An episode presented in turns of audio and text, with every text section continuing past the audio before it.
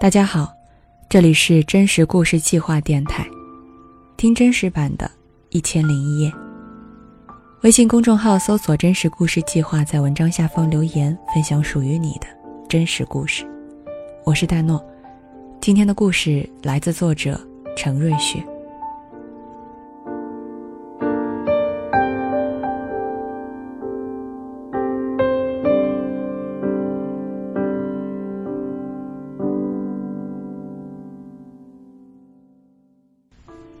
平时练习完，我会用扫帚和簸箕清理满地狼藉。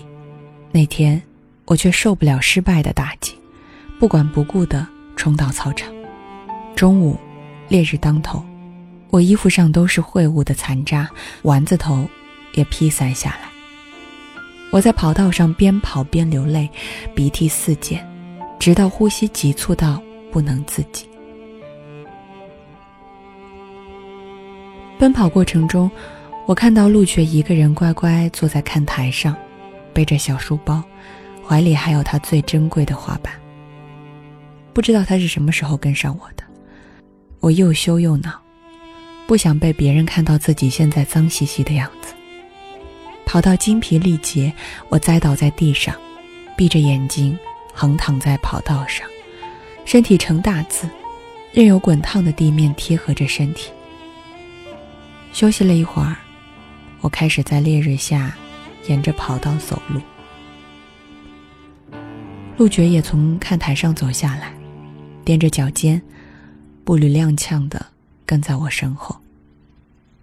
我们之间始终保持着十几米的距离，一前一后，在赤日炎炎下，走了一个多小时。因为跟着我，他也错过了午饭时间。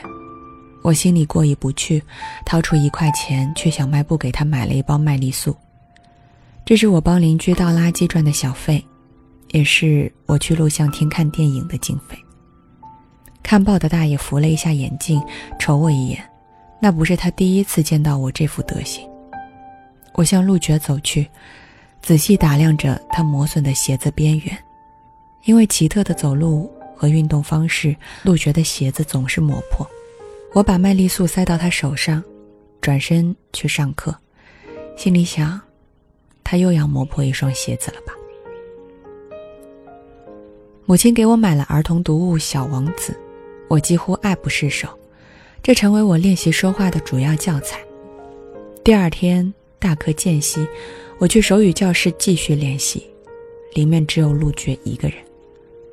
我直接坐在他对面，我得面对你。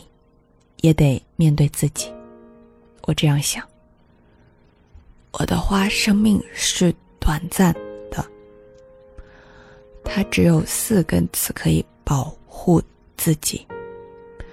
地狱世界，我却将它独自留在我的星球上了。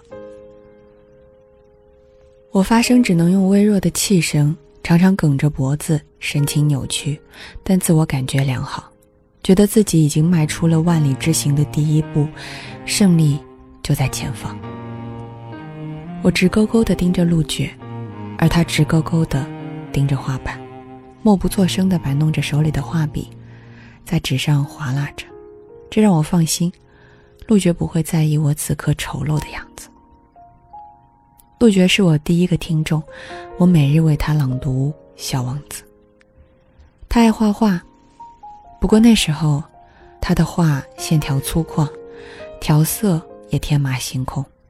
除了我总是夸赞他，其他人都对此不屑一顾。我们两个不被世俗接受的小孩，慢慢的接受了彼此。枯燥的张嘴大业之外。我还是靠电影来释放压力。每次放映活动，我都会提前帮老师摆放仪器、整理光碟。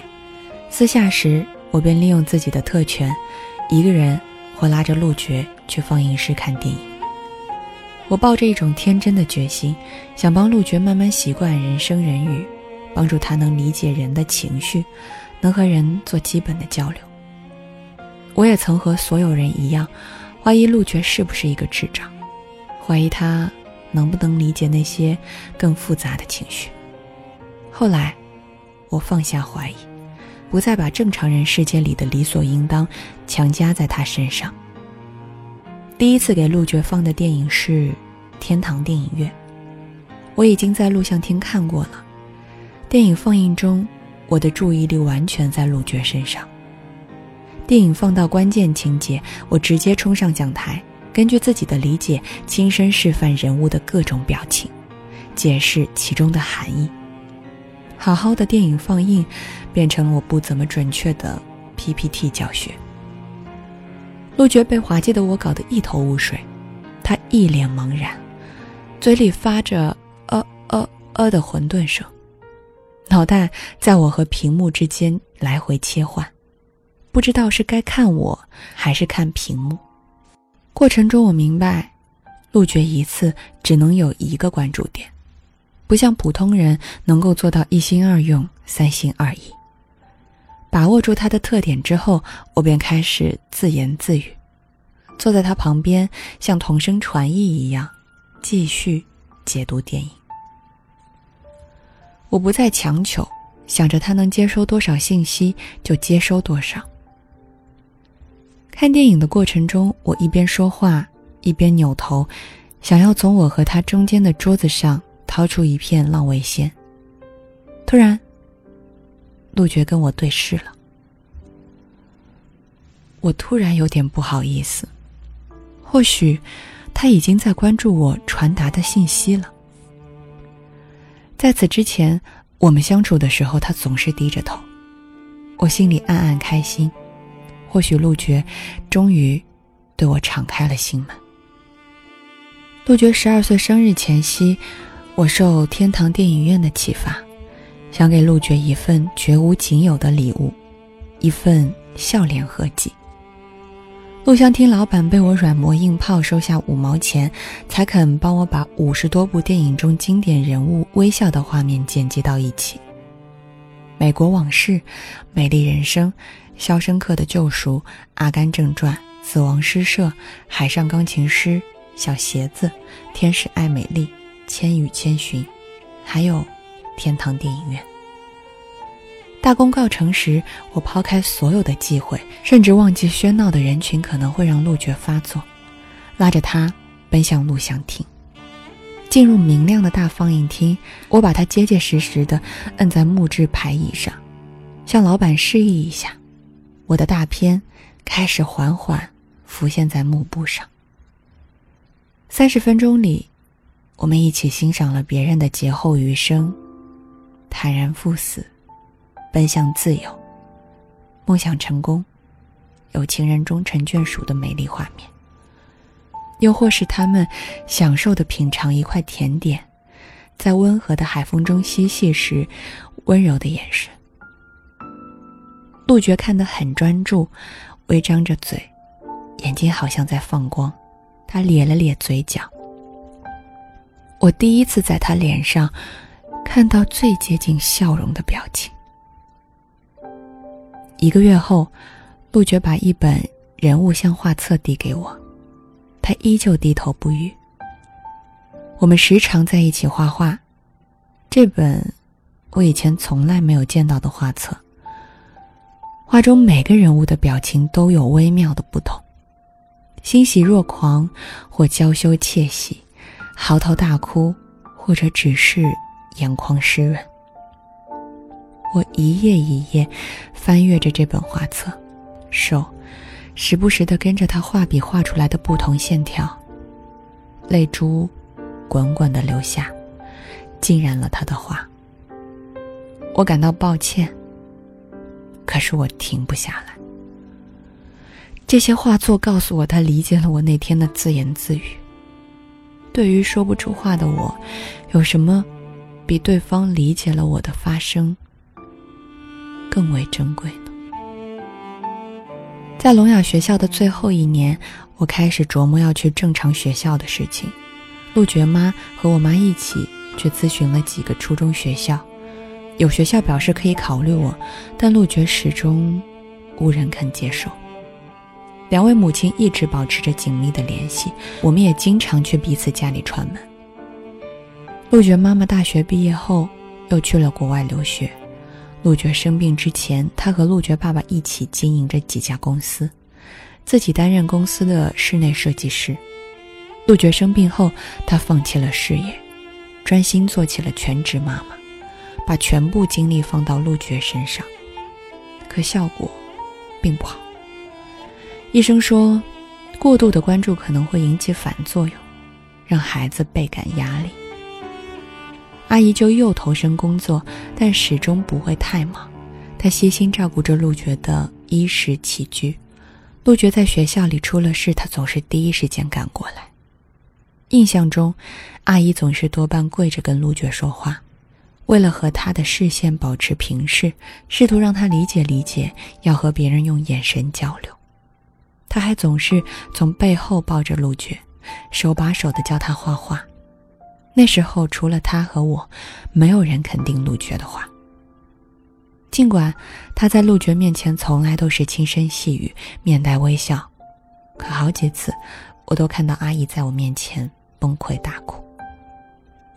被初中学校拒收的同时，陆觉在学校又一次受到欺负，又看到阿姨落泪，我走过去安慰她：“阿姨。”陆觉才不是别人口中的精神病，他在画画上，他在画画上很有天赋，坚持下去肯定比普通人优秀的多。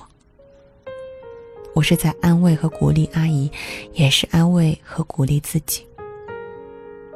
那时候，我的发声练习也有了进步。七年来，我呕吐了无数次，舌头无数次被咬出血，老天终于有了回应。我勉强可以开口讲话了，我很开心。但是回到家后，发现同龄人都在准备小升初的考试，想到与他们日渐拉大的差距，我内心感到焦虑与恐惧。在聋哑学校，我感受到了小确幸，可我知道，这弥补不了我的大不幸。和陆觉的友谊，不足以抗衡我多年苦心经营的逃离。我知道，是时候离开了。有意或者无意，我疏远了陆觉。我日夜不休的练习着自我介绍，开始准备人生第一个正常学校的教务主任的审查。结果，教务主任拿着体检表，一项项跟我妈妈解释：这个孩子这点不达标，那点也不达标。我像一具行尸走肉。跟着妈妈辗转几个学校去面试，最后，是妈妈红着眼眶从一家重点学校的教务处出来。六年后，她的膝盖上又一次沾上灰尘。妈妈对我说：“以后在这儿好好学习，好好表现。”我终于被一所正常学校录取了。我开始收拾东西，办理转校手续。还特意避开陆觉。回到家后，我有了自己人生里第一个真正意义上的暑假。我不再强迫自己每天练习发声，我在家睡了一个月，睡醒就吃东西，去录像厅看电影，然后接着睡觉，没人打扰我，我自己也非常享受这最后的清静时光。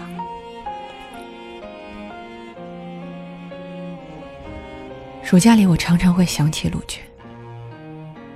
他只有我一个玩伴，我心里似乎也清楚，我的疏远会对他造成什么样的影响。但我狠心，没有联系他。快开学了，阿姨带着陆觉出现在我家门口，看得出他面有难色。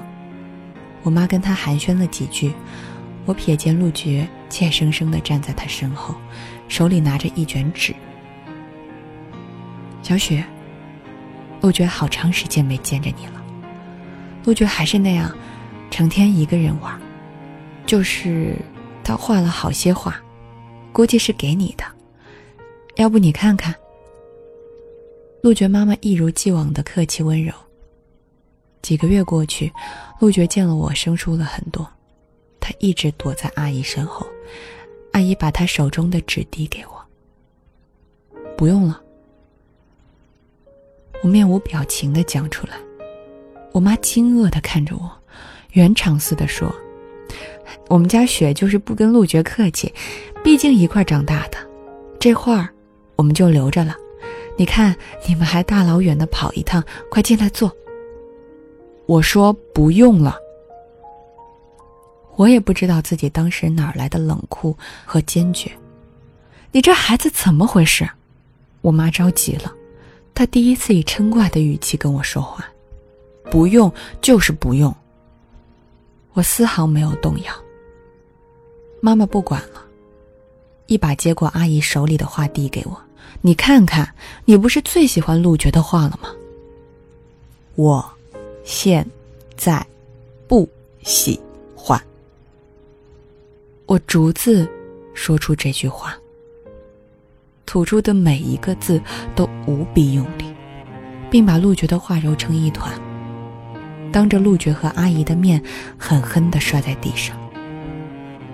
陆绝一直躲在阿姨身后，我看不见他的表情，却一直逼近他，笃定地说：“你根本就什么都不懂。”然后头也不回地走过他，逃出家门。身后传来妈妈的道歉声，还有阿姨的抽泣声。我告诉自己，不要回头，不要想象当时陆绝的任何表情和动作，不要好奇他有没有生气或伤心。我提醒自己，现在必须和正常的小孩交流，而不是一个人自说自话。陆绝已经是我生命里的过去式了。我躲在一个幽暗、曲折的墙角。那是我的常驻地，安静的可以听到自己的呼吸声。我像往常一样蹲坐在那里，憋着气，咬着牙，眼睛直勾勾的盯着我画在墙上的正字。那是我的失败记录。一天没有完成发声练习的目标，就画一笔。慢慢的，整面墙都被我的正字填满。最后，我松出一口气，眼泪奔涌而出，心里念着：“再见，陆觉。抱歉，陆觉。”我终于过上了梦寐以求的生活，向往已久的正常世界终于向我打开了大门。这里有正常的同学、正常的课程、正常的交际、正常的一切。不同的是，我变成了最不正常的那一个。那时，同学称我为石雕，因为我早上到学校会一直在自己的座位上坐到晚上十点，不论谁见我，都在一动不动的埋头学习。别人三天才能做完的作业，我一天就能完成。每次数学考试，百分之八十的习题我都练过手。我始终记得妈妈膝盖上的灰尘，我需要用漂亮的成绩单证明我存在于这所学校的合理性。那时候，我的成绩一直稳居学校年级前十。可上课背诵课文时，我依然无法顺利通过，失语症依旧会不时的拜访，我表情抽搐，双手发抖，脸在发烫，整个人拧巴在了一起，手。蜷缩着，完全松不开。你坐下吧。老师很是善解人意，每次公开课，他也会善意的问我：“你说话困难，要不就别上公开课了吧？”我本以为自己已经做好准备，准备好面对所有突如其来和理所应当的尴尬。可当同桌的男孩开玩笑的模仿我说话的怪模样，周围的人被逗得哈哈大笑时，我仿佛回到了以前。伙伴们把我圈起来，朝我扔小石子的时刻。好不容易挨到毕业，毕业典礼那天，我却被选为学生代表发言。教导主任不放心，特意找我确认能不能上台。我犹豫了几秒，回答：“好。”其实答应的那一刻我就后悔了。提前一个星期我便开始失眠，我一遍遍背诵着演讲稿，好不容易睡着。妈妈说我梦里都在神神叨叨。演讲那天，不出意外的，我完全僵在台上，脸憋得通红，面部肌肉痉挛的更加厉害，嘴唇上下打着仗，手颤抖着扶着话筒。我不敢抬头，眼睛一直盯着讲台上早已滚瓜烂熟的稿子，可脑子一片空白，不知道如何才能把纸上的字传达给别人。台下由一片寂静开始变得熙熙攘攘，我没有抬头，也能想象得到别人诧异和戏谑的眼光。我抿着嘴，眼泪在眼眶里打转。班主任走上台，拍拍我。轻声对我说：“没事儿，啊，再下去吧。”仿佛抓住救命稻草一般，我跟着老师走下台。我一直期待自己能在这个万众瞩目的时刻证明自己，却又一次被命运结结实实的扇了一个耳光。我开始想。是不是不管我怎么努力，我这辈子都无法克服失语症的不期而至？要时刻准备着迎接这样的难堪时刻，要一辈子背负这样的阴影和厄运。我回到家，不哭，也不闹，渐渐的，我开始不吃饭，不洗脸，整个人形同枯槁。没想到，是陆觉带着他迟来的告白，将我从痛苦中解救出来。